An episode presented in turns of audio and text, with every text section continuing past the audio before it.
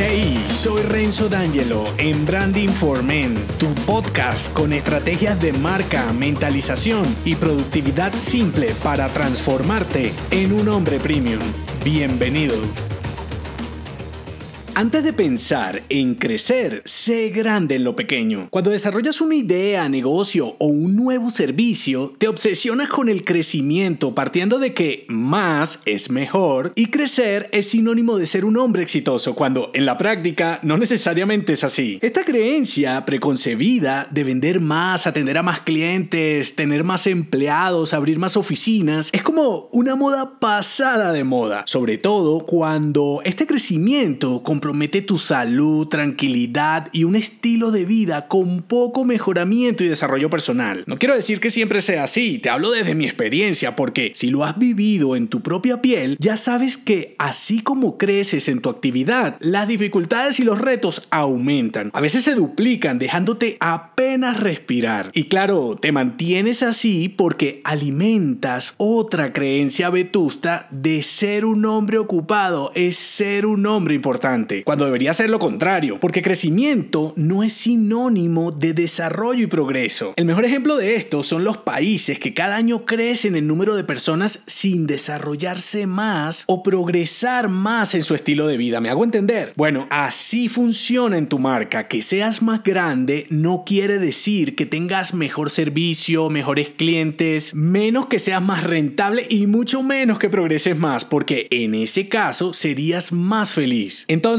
para poner en orden la mesa, quiero compartirte algunos casos en los que considero mejor seguir siendo pequeño. Dos razones para mantenerte exclusivo con tu marca personal. La primera, calidad. Y la segunda, utilidad. Voy por la primera, calidad. Si el crecimiento no duplica la calidad de tu servicio, es mejor expandir los pequeños detalles de tu actividad actual, preguntándote cómo puedes hacerlo mejor para que tus clientes te valoren más. Incluso, este límite autoimpuesto te vuelve un hombre más creativo porque debes dar un producto de alto nivel sin la necesidad de incrementar lo demás. Y allí está la competitividad de los pequeños negocios. Más personalizado, mejor respuesta, centrado en los detalles, mayor profundidad, especializado. A las personas nos gusta hacer equipo con personas, no con empresas. Por eso tu humanidad es un distintivo que nadie puede copiar. Segunda razón, utilidad. Esta es consecuencia de la primera si eres eficiente con la inversión de tu tiempo, haciéndolo cada vez mejor y más rápido, tu solución se valorizará. Ahora, difícilmente podrás rendir y ser más rentable si no permaneces aprendiendo de tu oficio. Un experto da mejores beneficios que un charlatán, ¿o no es así? Todos querrán trabajar contigo, así que podrás elegir clientes, proyectos y personas con las que quieres hacer equipo. El resultado, fluirás en lo que haces, disfrutarás más y adicional, serás un hombre más inteligente, el paquete completo para progresar y tener la calidad de vida que buscas. ¿Qué puedes hacer ya? Destruye las creencias de que más es mejor y ocupado es importante y valora la libertad y el tiempo por encima de la validación social. Aumentale la calidad a tus servicios centrándote en los pequeños detalles y dándole soluciones con más valor a tus clientes. Y por último, vender más tampoco implica ganar más. Así que prioriza los beneficios sobre la cantidad, volviéndote el experto indispensable para tu cliente genial. No se te olvide, antes de pensar en crecer, sé grande en lo pequeño. Si te gustó este episodio, déjame un mensaje con 5 estrellas en Apple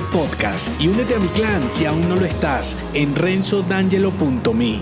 Hasta la próxima.